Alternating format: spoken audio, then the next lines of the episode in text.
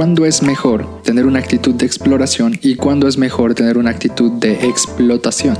Este último año muchas personas fueron obligadas a explorar un mundo que sabían que existía, pero que no se habían atrevido a explotar.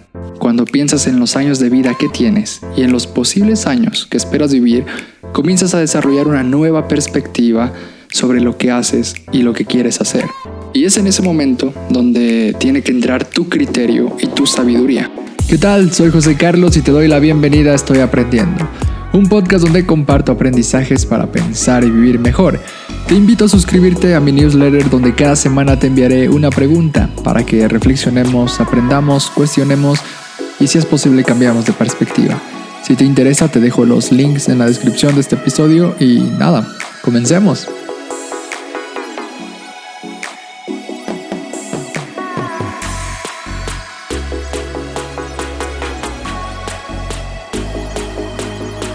Hace algún tiempo estaba pensando en este dilema sobre si es mejor ser un generalista, alguien que sabe poco de muchas cosas, o es mejor ser un especialista, alguien que es experto en algún área. Comencé a leer sobre el tema, vi unos cuantos videos y descubrí que no se trataba tanto de, de un asunto de blanco y negro, sino de un desarrollo de modelos mentales.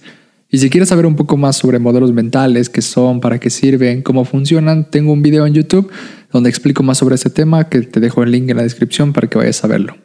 A lo que voy con todo esto es que la importancia de reconocer estos dos bandos, entre comillas, es que ambos conceptos enriquecen de forma conjunta la vida personal o profesional de cualquier persona. Cuando se piensa en ellos de forma aislada o antagonista, como si se tratase de elegir a un equipo favorito de fútbol, lo que hacemos es distorsionar los beneficios que cada uno puede traer a nuestra vida. Para profundizar un poco en el tema, me gustaría cambiar estos conceptos de generalista o especialista por los conceptos de exploración y explotación. De esta forma, expandimos el significado del tema que quiero compartirles el día de hoy, que se trata básicamente de descubrir cuándo es mejor tener una actitud de exploración y cuándo es mejor tener una actitud de explotación. A lo largo de nuestra existencia, vamos jugando con estas dos actitudes de, vida cuando somos pequeños somos unos exploradores innatos. Vamos por ahí preguntando todo lo que se nos ocurra y vamos descubriendo el mundo a través de todos nuestros sentidos. Pero llega un momento en el que parece que nos detenemos eh, en un interés que nos gustaría desarrollar. Por ejemplo, luego de haber explorado tantos juegos en la infancia, tal vez nos lleguemos a inclinar por uno, como el fútbol, como fue mi caso. Yo cuando era niño me gustaba jugar de todo, pero llegó un punto en el que mi juego favorito ya era el fútbol. Entonces dejé de explorar otros juegos y comencé a explotar mis habilidades dentro del fútbol. Dediqué tal vez 5 o 7 años de mi vida eh, desarrollando mejores habilidades dentro del fútbol y dejé de explorar otras opciones de juego. Y por explotar me refiero a mejorar, perfeccionar o avanzar en algún área, alguna habilidad o en algún proyecto. Lo digo para que no se interprete ese término de explotación de una forma despectiva, porque lo voy a estar utilizando, digo, a lo largo de esta reflexión. Bien, después de haber pasado un buen tiempo ya jugando fútbol, como te lo decía, dejé de hacerlo porque mis intereses cambiaron y cuando pasó esto volví a explorar otros deportes y otros hobbies. Así fue como descubrí mi nuevo interés que era la música y comencé a tomar clases de piano, de canto, de solfeo, en fin. Y entonces eh, volví a la música una área de explotación.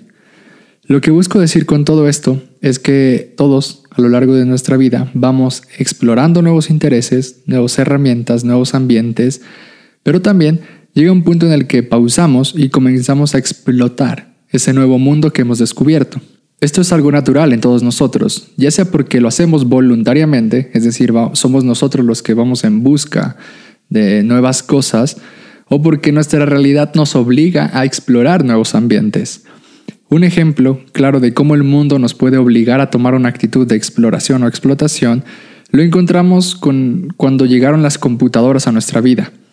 Comenzamos a ver cómo en las escuelas ya había talleres de computación o cómo las secretarias dejaron las máquinas de escribir por computadoras o cómo dejamos de comunicarnos por correo postal para hacerlo por email llegando a realidades como en las que ahora estamos, donde no solo necesitamos una computadora, sino que ahora necesitamos conocer las funciones de la computadora que más se adapten a nuestras necesidades y que nos puedan facilitar la vida en nuestro trabajo o en la escuela.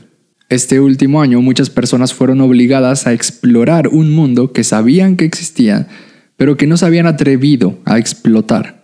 Y es precisamente esto lo que puede diferenciarte del resto de la humanidad, cuando eres capaz de explorar por tu propia cuenta nuevos mundos que están surgiendo, las nuevas habilidades que se necesitan para el futuro y las nuevas realidades económicas que están surgiendo, entre otras cosas, eres capaz de adaptarte a tu realidad para sobrevivir. Porque, como lo sabemos, no sobrevive el más fuerte, sino el que se adapta rápidamente. En cambio, si por alguna razón no te encuentras explorando otros mundos e intereses y solo te mantienes haciendo lo que sabes hacer, lo que te gusta hacer o las cosas en las que eres bueno, pues sí puede que las estés disfrutando esas cosas que amas, pero tal vez también te estés estancando en un lugar en el que no sea suficiente para afrontar tu realidad. Y en este sentido solamente tienes que recordar que el agua estancada se echa a perder y no así el agua en movimiento. Pero bien, también hay que decir que nadie, ningún ser humano es capaz de quedarse por completo explorando o explotando algún tema. Todos en cierto sentido, como lo dije anteriormente, nos estamos balanceando de un lado a otro, por eso nos dan ganas de comer cosas nuevas que nunca hemos probado o visitar lugares que no conocemos o permanecer incluso en trabajos que eh, no nos gustan.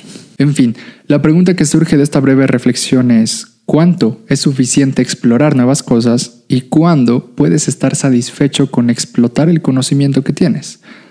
Esta pregunta se puede responder si pensamos en cuánto tiempo tienes porque uno de los factores más importantes de la vida es el tiempo que dispones en este planeta. Entonces, cuando piensas en los años de vida que tienes y en los posibles años que esperas vivir, comienzas a desarrollar una nueva perspectiva sobre lo que haces y lo que quieres hacer. Porque tener días o momentos libres es muy diferente a disfrutar y aprovechar la vida. Viéndolo así, descubres que trabajar 80 horas para solamente tener 15 días de vacaciones vale muy poco frente a lo que para ti signifique disfrutar la vida. En este sentido, establecer intervalos de tiempo puede servirnos para cambiar la forma en la que vivimos. Si ahora mismo te haces la cuenta de cuánto tiempo te puede llevar levantar un emprendimiento para llegar a esa libertad financiera que quieres y así comprar la casa o el auto de tus sueños, te darás cuenta que te va a costar muchísimos años de vida invertidos en el trabajo. Años que jamás vas a recuperar. Tiempo que no vas a invertir en otras cosas que tal vez también te llenen de vida. Y es en ese momento donde tiene que entrar tu criterio y tu sabiduría para preguntarte cosas como, ¿vale la pena dedicarle 40 años de mi vida a esta empresa? ¿O vale la pena emprender? ¿O vale la pena mudarme? ¿O vale la pena cambiar de trabajo o cambiar de relaciones, no sé.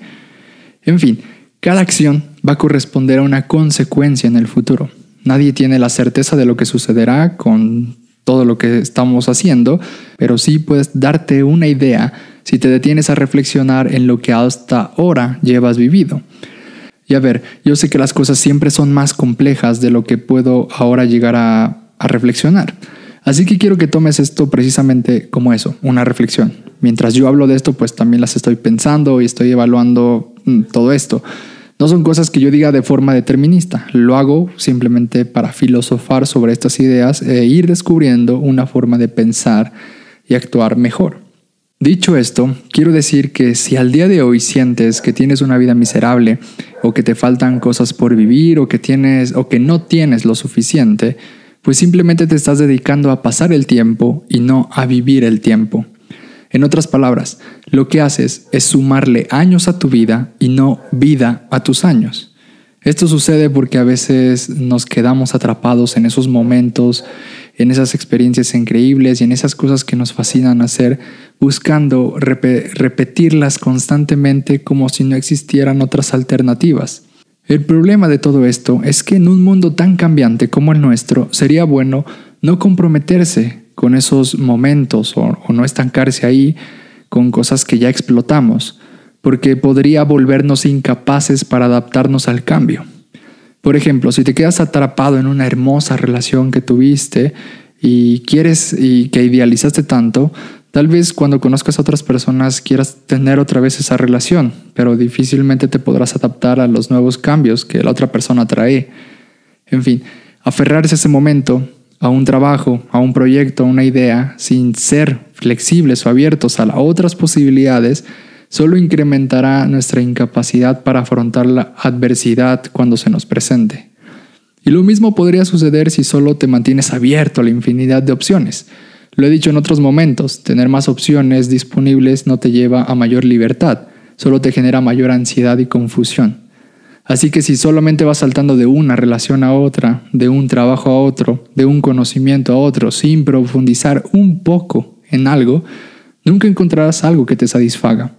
Porque esencialmente como humanos estamos diseñados para necesitar y difícilmente nos saciamos. Cuando algo está satisfecho en nuestra vida buscamos otra necesidad que satisfacer creando como un círculo vicioso de insatisfacciones. Entonces, la clave para una exploración eficaz está en los límites que le das. ¿Quieres conocer nuevas personas? Ok, ¿cuántas? ¿Quieres aprender algo nuevo? ¿Cuánto tiempo le vas a dedicar? ¿Quieres un nuevo trabajo? ¿Por cuánto tiempo? En fin, recuerda que siempre todo esto es una cuestión de tiempo de tiempo que tienes disponible para aprovechar o para gastar y que tú decides utilizar. Pero bien, si todo esto te ha parecido tal vez un poco rebuscado, aquí tienes algunas claves ya muy concretas para aprovechar bien tu tiempo explotando o explorando algún tema. Primero, si vas a explorar algo, procura ponerle límites, pero también nunca olvides ser flexible. Segundo, si vas a explotar alguna habilidad o conocimiento, Procura estar abierto a otras opiniones, a otros conocimientos y a los nuevos fenómenos que estén surgiendo en tu mundo. No vaya a ser que, por estar tan clavado en un tema, pierdas de vista la relación que tu conocimiento puede tener con tu realidad. Tercero, reduce el dolor del arrepentimiento.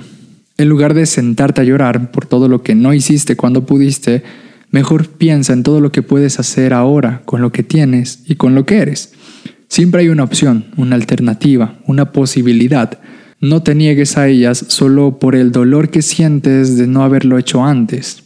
Aún hoy puedes amar, puedes ayudar, puedes enseñar, puedes hacer algo por alguien más. Cuarto, acumula conocimiento pero no lo retengas. Todo el tiempo estamos expuestos a nuevos aprendizajes, nuevas personas, nuevas ideas, nuevos mundos. Explora esos conocimientos, almacénalos de alguna forma, pero dales una salida. De esta forma estás creando una intersección entre la explotación y la exploración.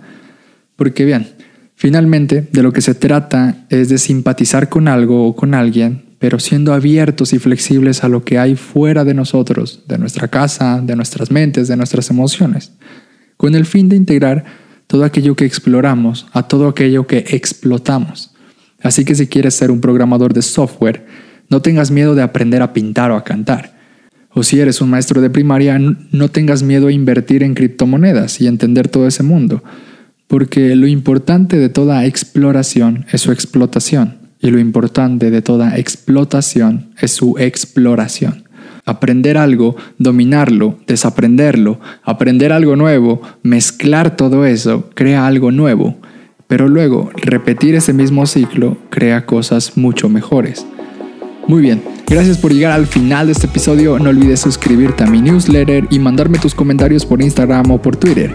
Te mando un abrazo, nos vemos en la próxima y mientras tanto sigamos aprendiendo y no perdamos tiempo.